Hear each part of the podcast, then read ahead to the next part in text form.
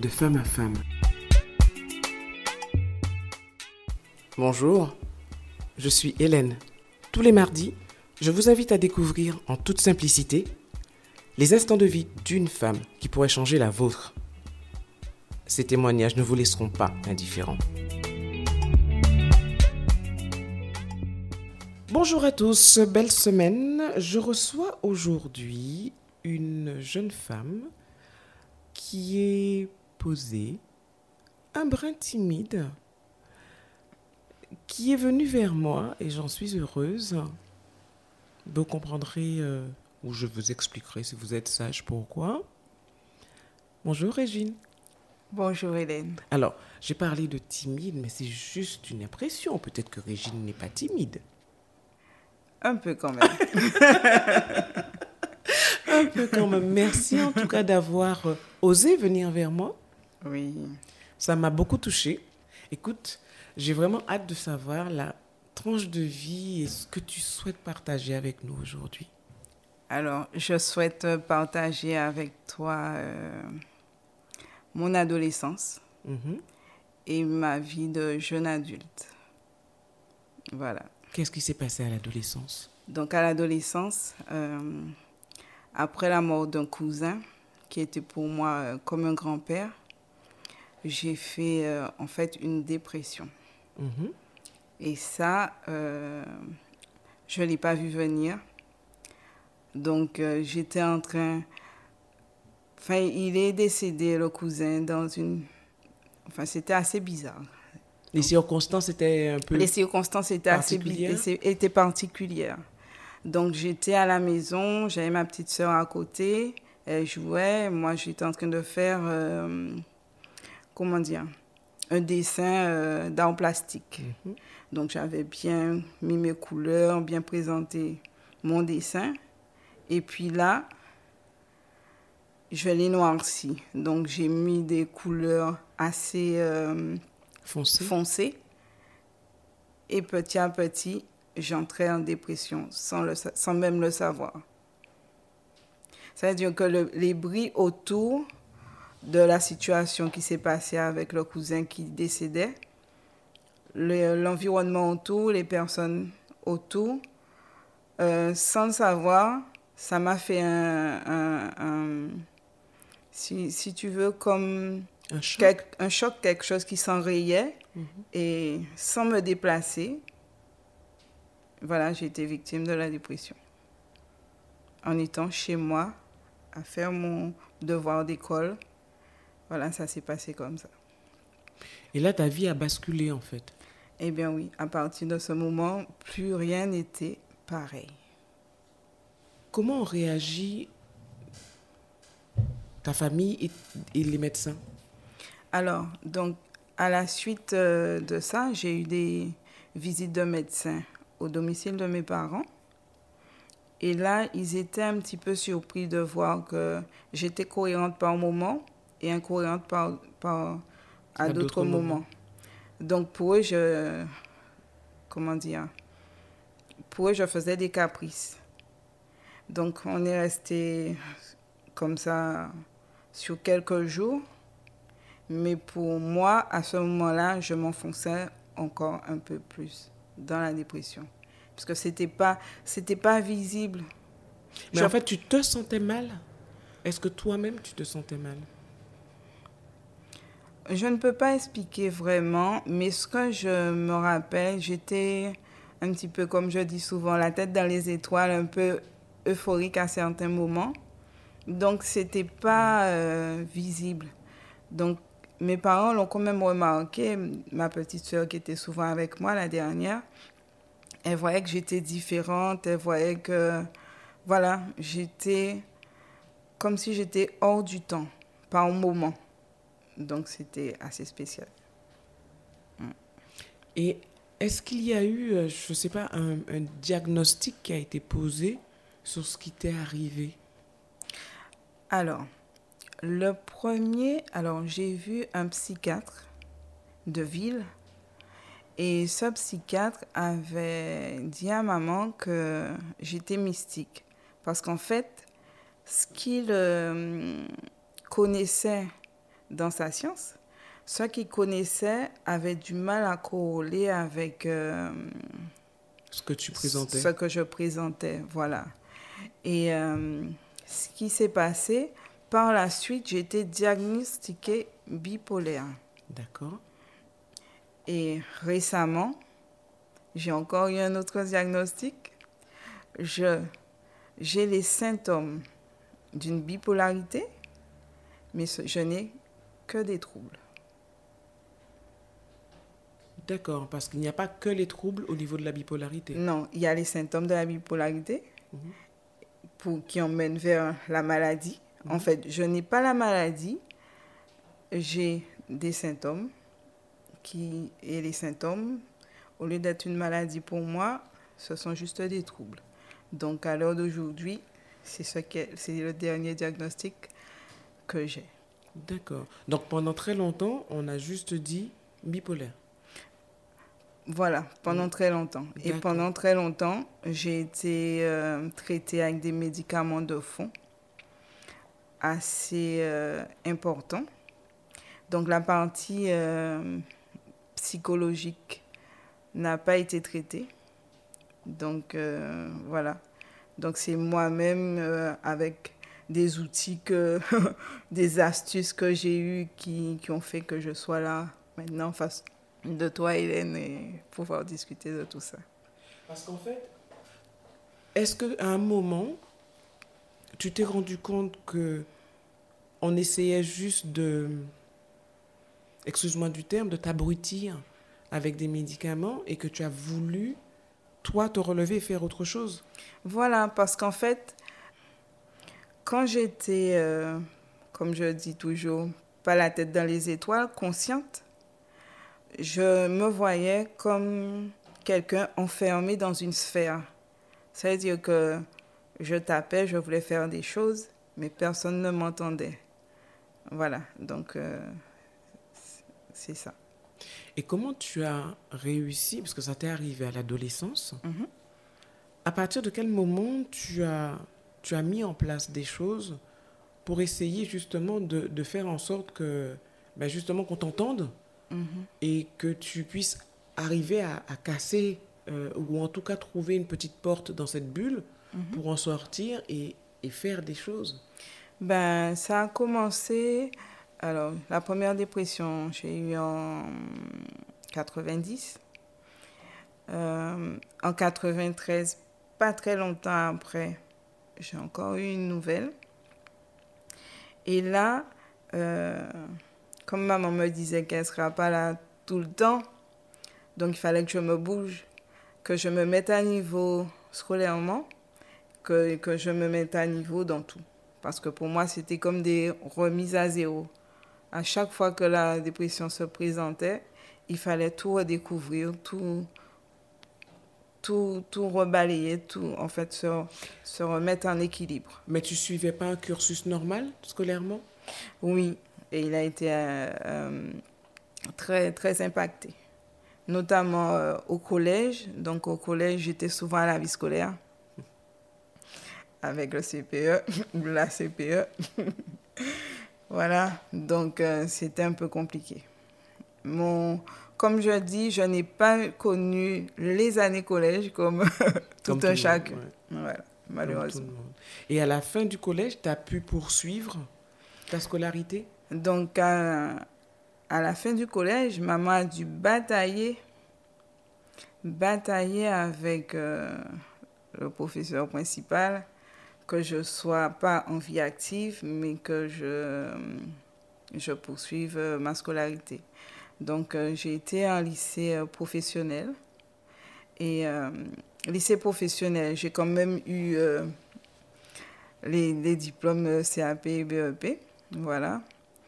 Et malheureusement, patatras, quand les autres, mes frères et sœurs, se préparaient pour les grandes vacances, c'est là que la crise, euh, la deuxième crise est arrivée.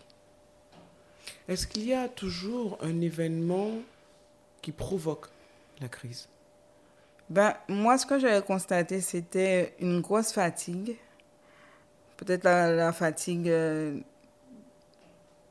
Des examens? après, les, après, voilà, fatigue des examens, les révisions et tout ça. Voilà. Pour, pour, pour celle-là, c'est que comme ça que je, je peux l'expliquer. Et pareil, la réponse a été une réponse euh, médicamenteuse? Ben oui. Ben oui. Donc, mes, comme je disais, euh, mes nuits et mes journées s'entremêlaient. Ça veut dire que je pouvais dormir pendant des heures. Voilà. Est-ce que tu as un jour eu envie d'arrêter les médicaments? Euh, À cette époque? Oui. Pour moi, en fait, je n'ai pas pensé à, arrêter les médicaments, puisque ce qui m'avait été dit, c'est que je les prendrais à vie. Hmm. Donc, euh, ne pas les prendre, euh, non, je n'y ai pas pensé. Mais est-ce que tu les as arrêtés un jour? Euh, Non. Non, jusqu'à maintenant, tu continues? En fait, j'ai eu un sevrage, puisque ça faisait plus de 13 ans que je n'avais pas fait de rechute. Et après le sevrage, j'ai eu une grande période de stress et malheureusement, je suis tombée en rechute. À cause du stress À cause du stress et voilà. Donc j'ai eu une grosse dose de stress. Donc en fait, globalement, il faudrait, idéalement, mhm. que tu évites de te retrouver dans des situations de stress. Voilà, c'est ça, c'est ça. C'est exactement ça. Et aussi, j'ai remarqué euh, les chocs, parce que pendant toute cette période, j'ai eu des décès dans ma famille. Et après les décès, j'étais, voilà, KO. En fait, euh, c'est comme si tu avais du mal à gérer tes émotions. Voilà, c'est ça. Voilà, c'est ça. Est-ce que parallèlement maintenant, parce que tu m'as dit au tout début, euh, la réponse ben, n'était que médicamenteuse, qui n'avait pas euh, l'aspect euh, psychologique, n'avait pas été pris en compte. Est-ce qu'à un moment, tu as eu justement une proposition de suivi psychologique. Alors, là, je n'ai pas eu une proposition, j'ai été chercher ma solution. Alors, ça s'est passé, bon, dans mon ancien travail, j'avais une, des interrogations par rapport, comment je peux dire ça? Enfin, ce que je vivais comme difficulté au travail à ce moment-là, je me suis dit non, il faut que je me donne les moyens, que je trouve quelqu'un pour m'aider. Et c'est à ce moment-là que j'ai trouvé euh, un psychologue de ville, puisque j'étais suivie en, centre, en, dans un centre médico-psychologique, mhm. mais euh, je sentais qu'il me manquait quelque chose d'autre.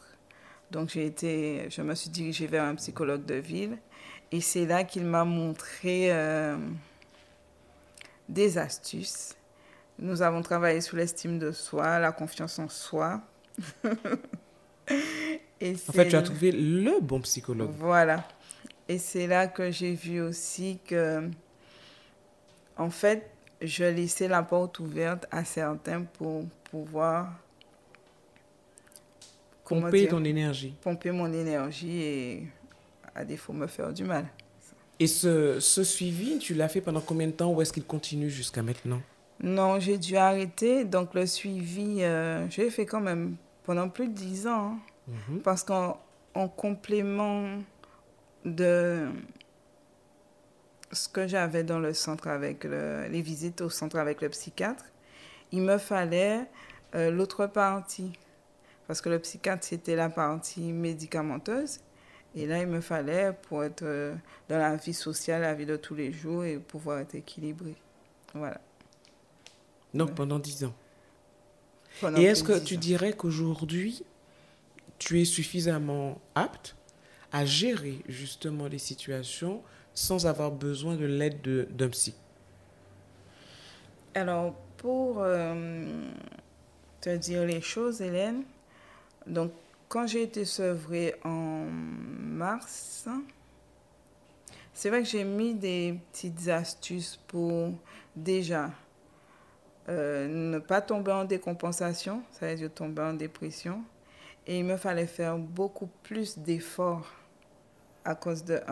comment dire Il me fallait faire plus d'efforts de ce que j'avais appris moi-même et mis en pratique cumulé à ce que j'avais appris avec le psychologue.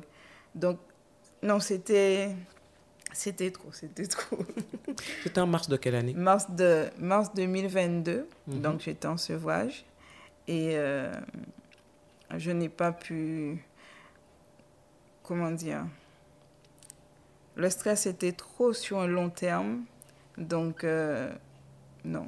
Seul, j'aurais pas pu euh, y faire face. Donc, tu retournais euh, donc j'ai vu une psychologue. Alors, je l'ai vue, je crois, euh, je ne sais pas si c'est en juin. Je me rappelle plus très bien. Mhm. Mais c'était ponctuel. Donc on devait se revoir en septembre, mais les choses ont, sont passées, je n'ai pas, pas vu.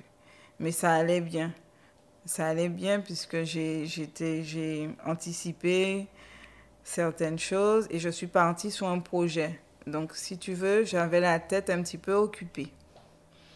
Et voilà. Donc, occupée à faire quelque chose que tu aimes. À faire quelque chose que j'aime.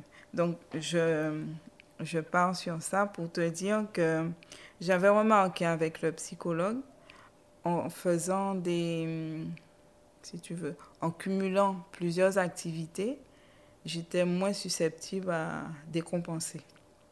Et comme je t'ai dit, j'avais une dose de stress qui était importante. Mhm. Donc, euh, ça a fait un, un, gros choc. le travail dans lequel tu es actuellement, parce que tu travailles. Oui. On aurait pu penser d'ailleurs que ça aurait été compliqué pour toi de, de, de travailler. Comment ça s'est passé pour trouver ce travail? Est-ce que ça a été simple? Non, ça a été facile facile dans... Alors, euh, comme certains diront en Guadeloupe, c'est le bouche à oreille quelquefois qui, qui prime. Donc, je sortais d'une situation un peu complexe. Donc, j'ai dû faire appel à mon réseau, une amie uh-huh, de l'université qui m'a aidé à remettre à jour mon CV. C'est à partir de là que j'ai répondu à une annonce. Et tu as été prise? Et j'ai été prise.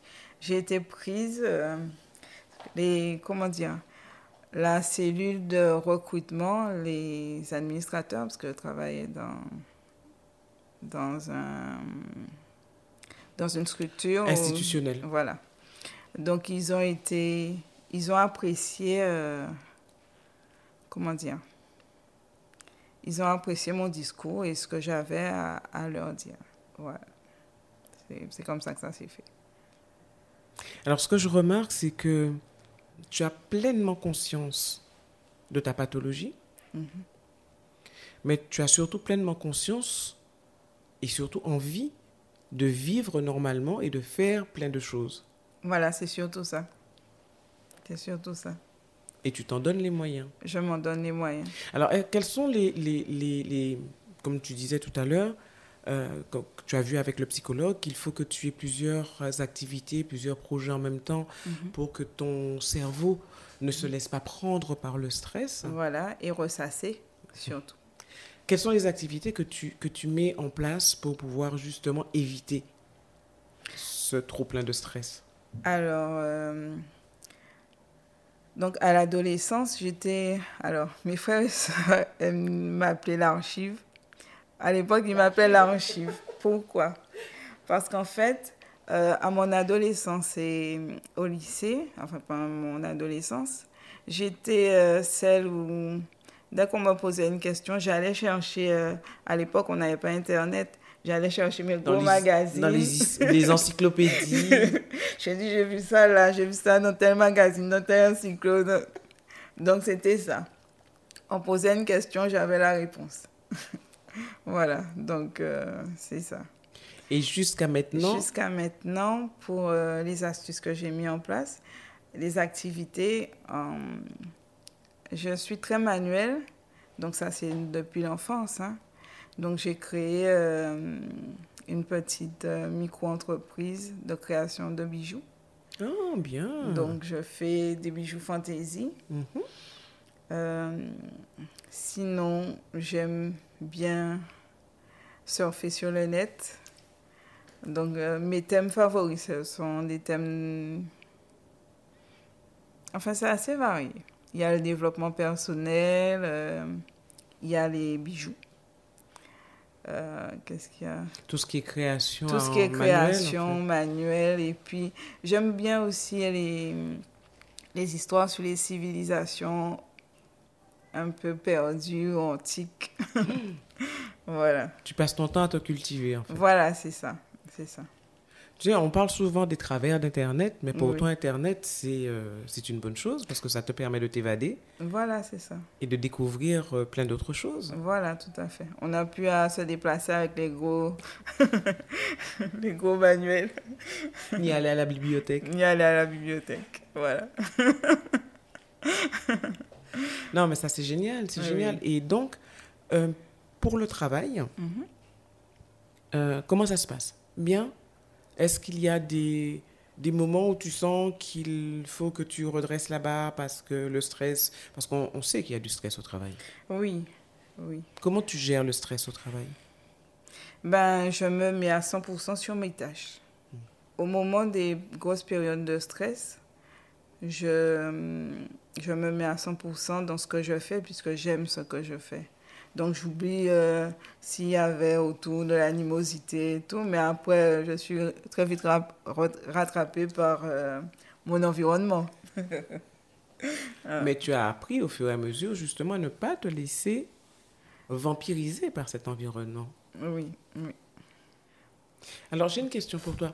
Est-ce que euh, par rapport à ta pathologie, oui. tu relèves de la RQTH Ben oui, j'ai été, euh, j'ai reçu ma notification à RQTH. Et euh, c'est vrai, pendant une période, c'était plus pour pouvoir me, me protéger dans mon milieu de travail, puisque les personnes me voient normal, mais j'ai quand même un handicap qui ne se voit pas.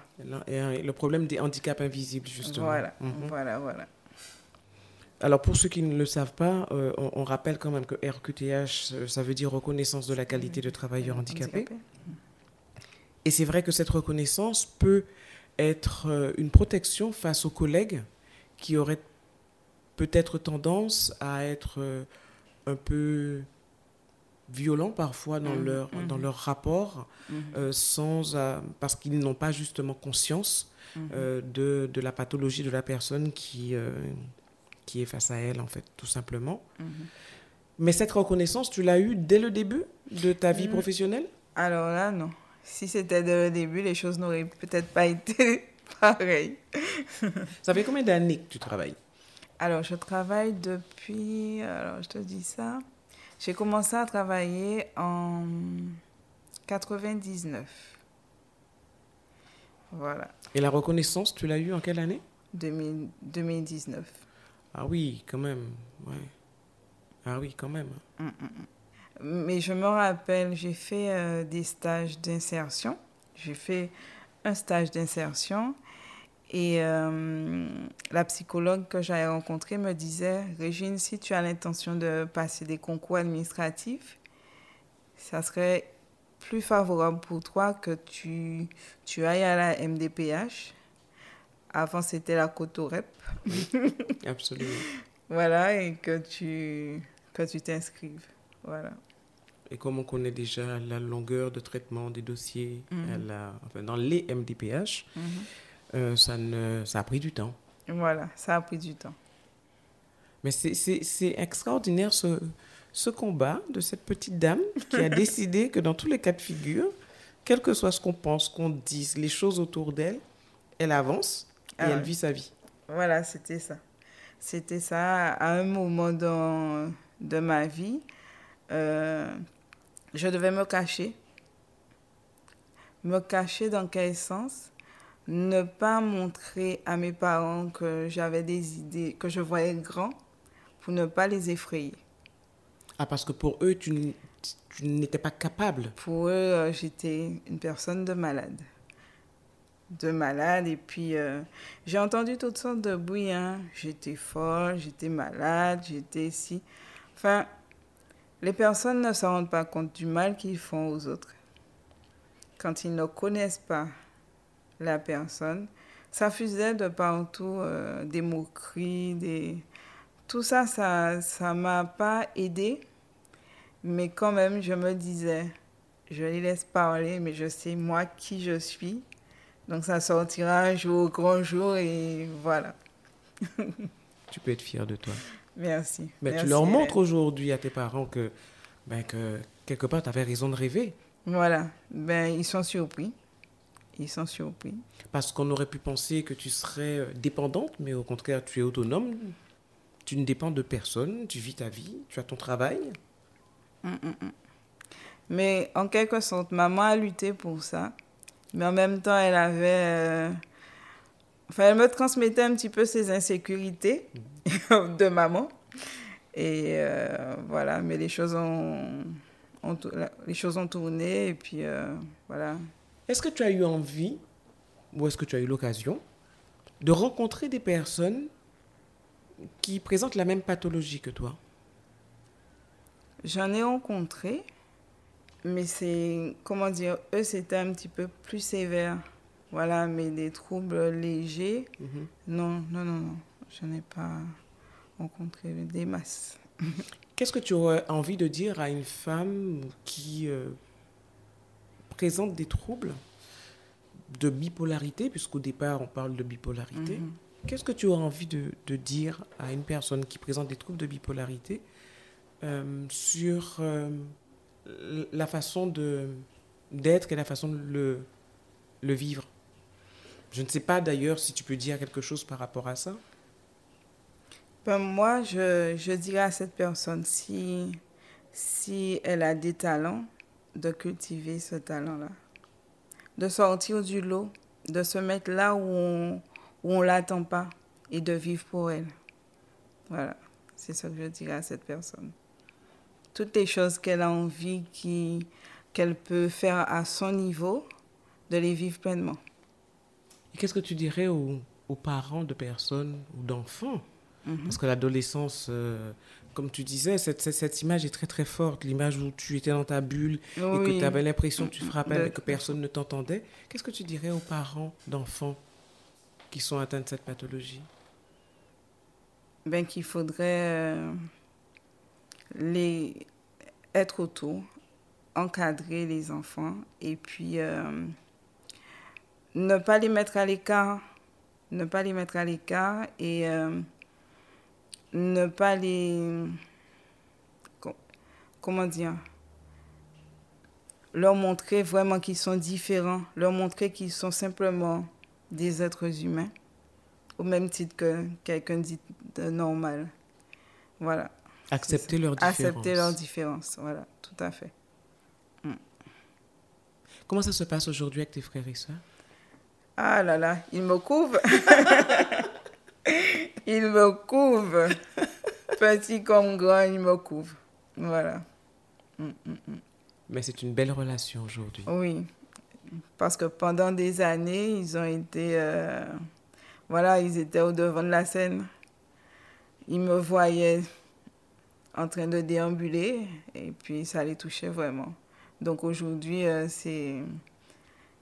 On a, on a fait. Euh, comment dire Maintenant, on peut faire des groupes WhatsApp. donc, on a un groupe de famille et voilà, donc euh, on s'échange. Ils veulent savoir comment je suis, si je me sens bien, si je... Alors, comme, comme dirait ma tante, si je mange bien, si je dors bien. non, ils me couvrent beaucoup et j'apprécie vraiment. D'être bien entouré. Oui, oui, oui. Donc, euh, pour les parents des personnes avec cette pathologie, ben, il faudrait vraiment qu'ils euh, soient vraiment autour de, de leur progéniture, de leurs parents, parce qu'on en a besoin. C'est vrai qu'avec la maladie, on peut être dans, dans, deux mondes, mais on a besoin du monde autour, de notre famille, de notre entourage. Voilà. J'ai une dernière question pour toi, Régine. Oui. Est-ce que tu es heureuse? Oui, je suis heureuse de vivre. Voilà. Ah, ça, c'est le, la plus belle des phrases. Et je te souhaite de continuer de l'être vraiment. Mm. Tu, es, euh, tu es extraordinaire. Merci, merci Hélène. Merci d'être venue à moi. Merci. Ça me touche d'autant plus maintenant que je connais encore ton histoire. bon, je, je suis vraiment euh, très touchée. Merci. Je te souhaite plein de bonnes choses. Merci. À toi bientôt. également. À bientôt.